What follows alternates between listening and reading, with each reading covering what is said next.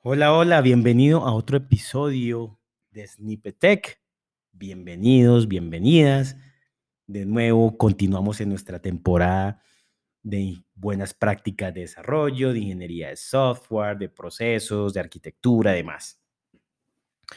Hoy vamos a hablar de los principios sólidos, unos principios que, en mi opinión, en mi opinión, siguen siendo latentes, sigue siendo a la vanguardia. O sea, lo necesitamos, lo debemos estudiar. Es mi opinión. Respeto, si de pronto no piensas igual, lo podemos debatir, lo podemos dialogar, llegar a acuerdos, no haber un ganador, no haber un perdedor, simplemente llegamos a acuerdo y, y miramos cada punto de vista. Así que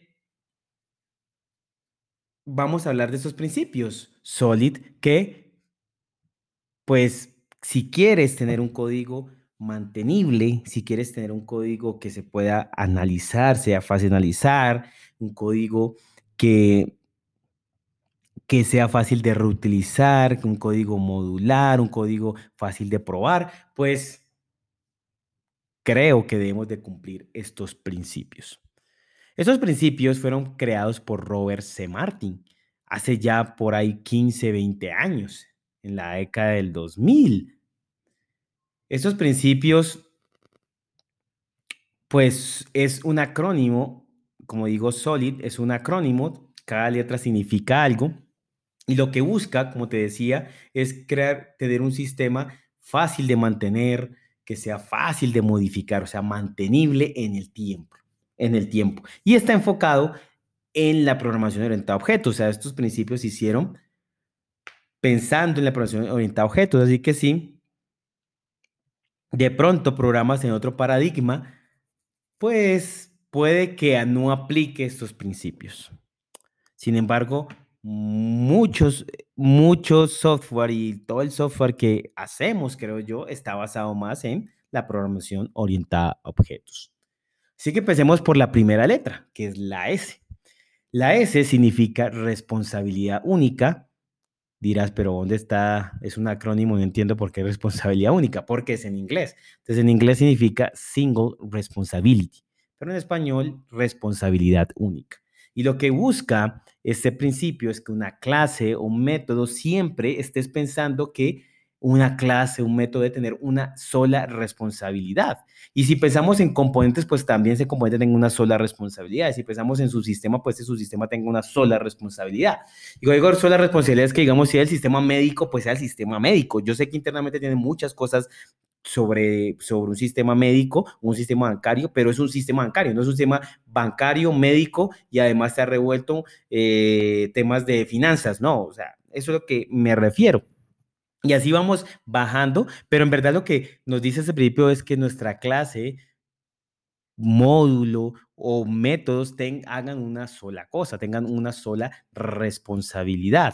Esto va a permitir que si voy a hacer un cambio, ese cambio no se propague en muchos lados, porque es que si yo tengo algo que dice de calcular una factura, pues yo sé que es un método que hace eso, pero si ese cálculo tengo en diferentes lados o ese, ese calcular hace también otra, otro cálculo que no solo la factura, pues entonces eh, hacer el cambio es más complejo y pues también el cambio se propaga en otros lados. Entonces, lo que buscamos es que hagas una cosa para que sea fácil de entender, para que sepamos que si le enviamos 5 nos calcula la factura, si sabemos que, eh, qué es lo que va a responder, no tiene como efectos colaterales y además nos va a ayudar a que mm, sea fácil de cambiar, sea además fácil también de probar y que si va a cambiar, pues sea solo por una razón y no es que va a cambiar porque actualizar, entonces cambia ese, esa clase o ese método. Y también vamos a, cambiar algo que es eh, calcular el envío, el, costo del envío y también tenemos que cambiar esa clase, entonces se vuelve, se vuelve difícil de mantener. ¿Listo? El siguiente letra es la O que en español pues significa el principio de abierto cerrado o en inglés, por eso la O es de open y closed. ¿Y esto qué significa este principio de abierto cerrado? Es que nuestro software o lo que hagamos, nuestras clases, nuestros métodos sean abiertos para que se extienda, pero cerrados para modificación. Abiertos para extensión, cerrados para modificación. Y lo que busca aquí es que si tenemos algún método, alguna clase, pues no tengamos que, como tal, tocar el código de ese método para agregar algo nuevo, porque eso puede agregar errores. Y es, puede agregar ahí un factor colateral que, pues, ese método debe funcionar como lo esperamos. Entonces, imagínate que tienes un método que se llame crear preguntas. Y este método de crear preguntas tienes eh, un parámetro que recibe como un tipo de pregunta, o sea, qué tipo de pregunta deseas crear. Entonces, dentro del método tienes un if y en ese if dice, ah, si el tipo de pregunta es tipo de pregunta lista, entonces voy a crear voy a llamar un método que crea los, los, la, o voy a crear ahí las preguntas que son basadas en lista. Pero si ese tipo es una palabra que no es una lista, sino solo una única respuesta, porque tiene que escribir o algo así, pues voy a crear estos tipos de preguntas. Mira que en este método tienes dos if ya por esos tipos. Así que si te dicen, ah, pero es que ahora necesitamos otro tipo de pregunta. ¿Qué, ¿Qué pronto vas a hacer? Pues podrías hacer, agregar otro if donde haga eso. Mira que ahí se está, no se está cumpliendo con el principio, porque estamos agregando, estamos, necesitamos extender la funcionalidad, pero estamos modificando nuestro código. Y eso ahí va a agregar, puede agregar errores y la mantenibilidad se va a volver más difícil y hasta la prueba se va a volver más compleja. ¿Qué tal si mejor tenemos una interfase? Y esa interfase tiene un, método que se llama crear la pregunta. Y más bien creamos clases que implementen la interfaz. Así que creamos una clase que se llama eh, el question o la pregunta lista que implementa esta, esta interfase de pregunta. Y tenemos otra clase que se llama el tipo de pregunta eh, de solo una opción. Y tenemos una interfaz que pues es la de pregunta. Así que estas dos clases tienen que sí o sí sobre implementar el método de crear la pregunta. Ahora, ¿qué pasa si nos dicen otra nueva? Pues lo que hacemos es crear otra clase. Mira que en ese caso no estamos cambiando, no estamos modificando el código, sino que estamos extendiendo, o sea, creando nuevas clases.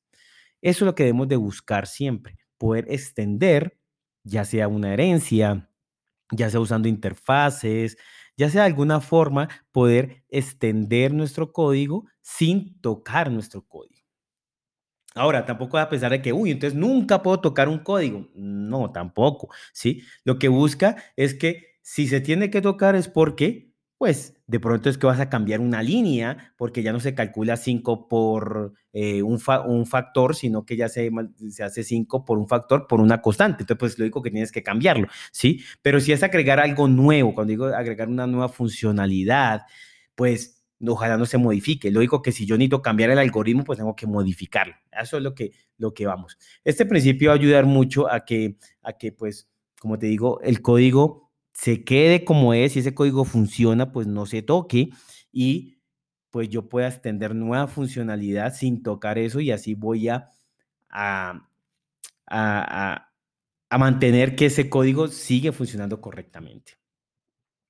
El otro principio de la letra L es los principios de LISCOP.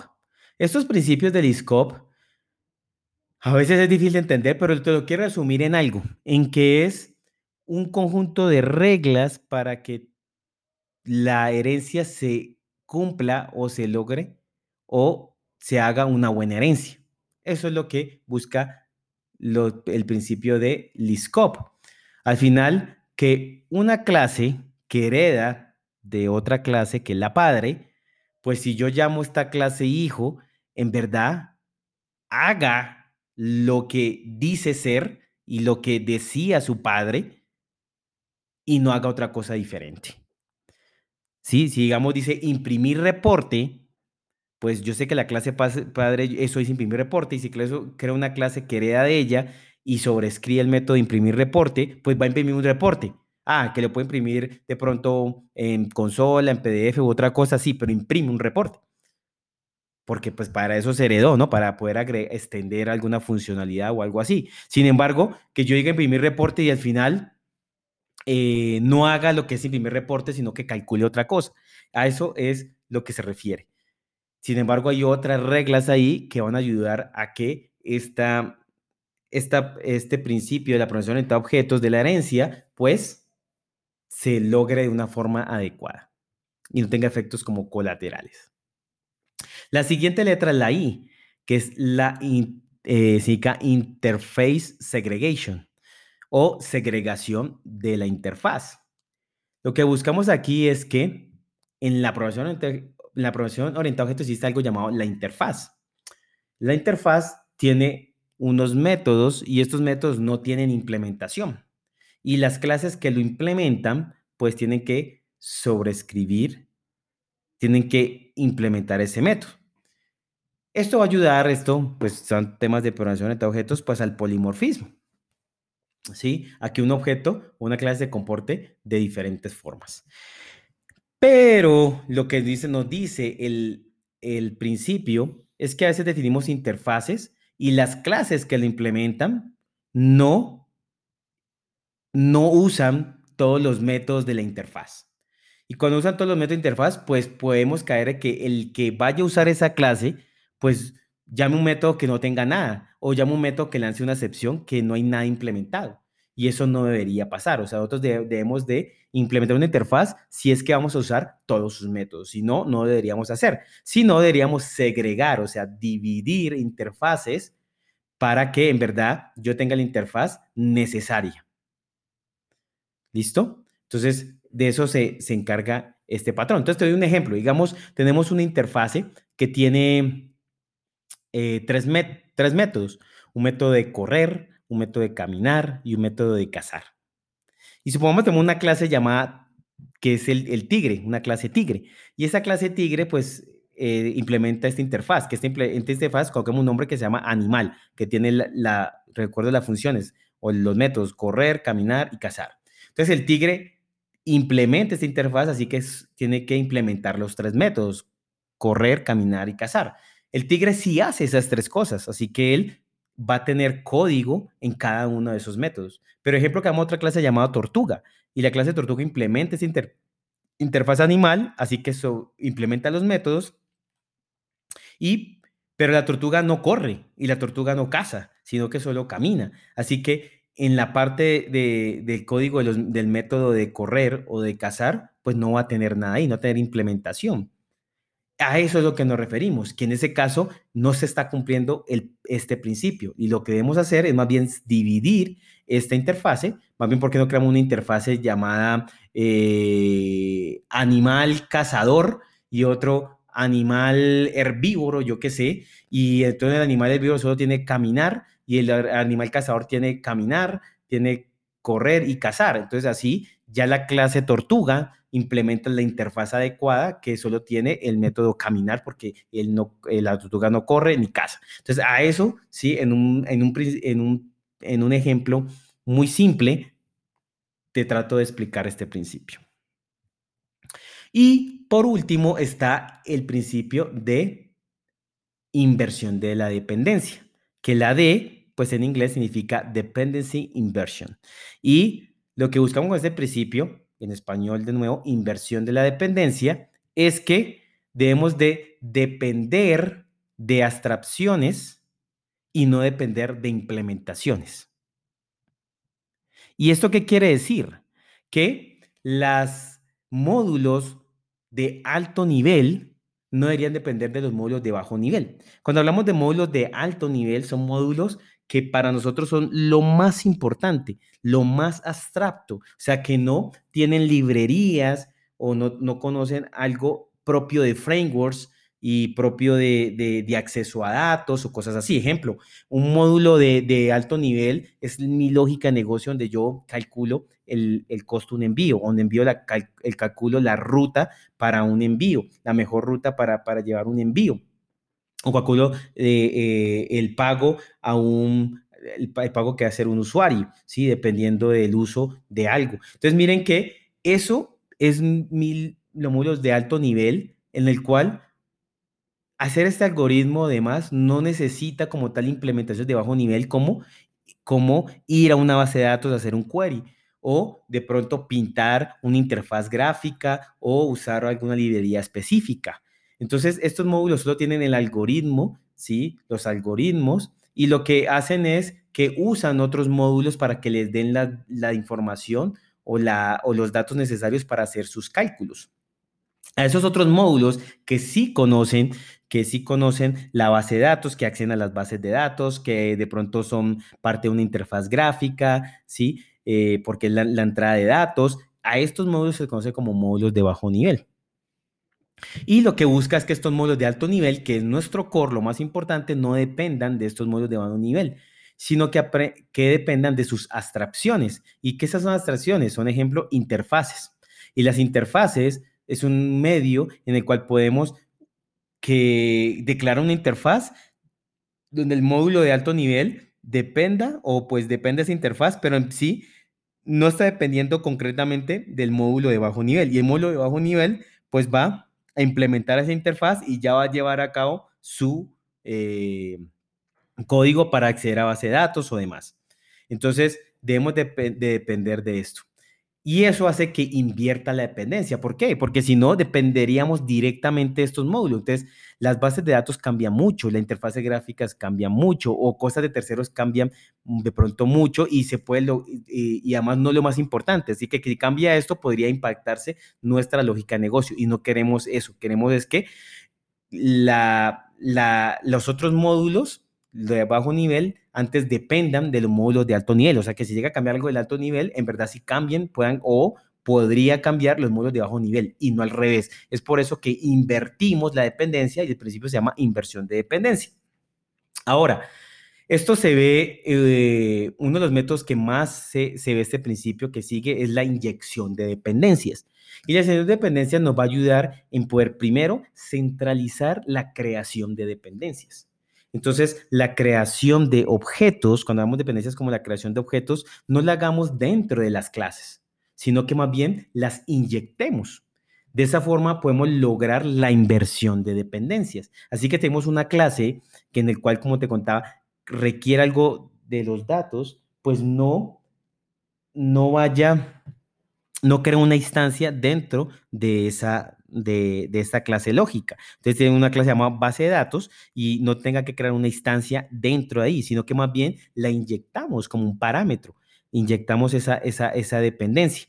Así, este módulo invierte su dependencia y además, mm, además se vuelve más fácil de probar y además centralizamos la forma de crear los objetos. Imagínate que cada clase tuviera que crear ese objeto de la base de datos ¿Qué tal si lleguemos a cambiar cómo se crea ese objeto? Pues tenemos que ir a todas las clases a cambiarlo. Pues si tenemos un sitio centralizado donde, donde creamos los objetos, pues solo lo, cambiamos ahí. Y se inyecta o se envía a cada una de las clases que lo requiere. Así logramos esta inversión de, de, dependencias, pero también logramos un código más limpio, un código que se puede probar, un código que minimiza su acoplamiento su acoplamiento. Entonces, estos son los principios. Te invito a que leas más, a que hagas código, practiques acerca de, cómo logro estos principios, si un código está, lo cumple o no. Y pues esto va a ayudar a que tengas un software mucho más mantenible, un código mucho más limpio y demás.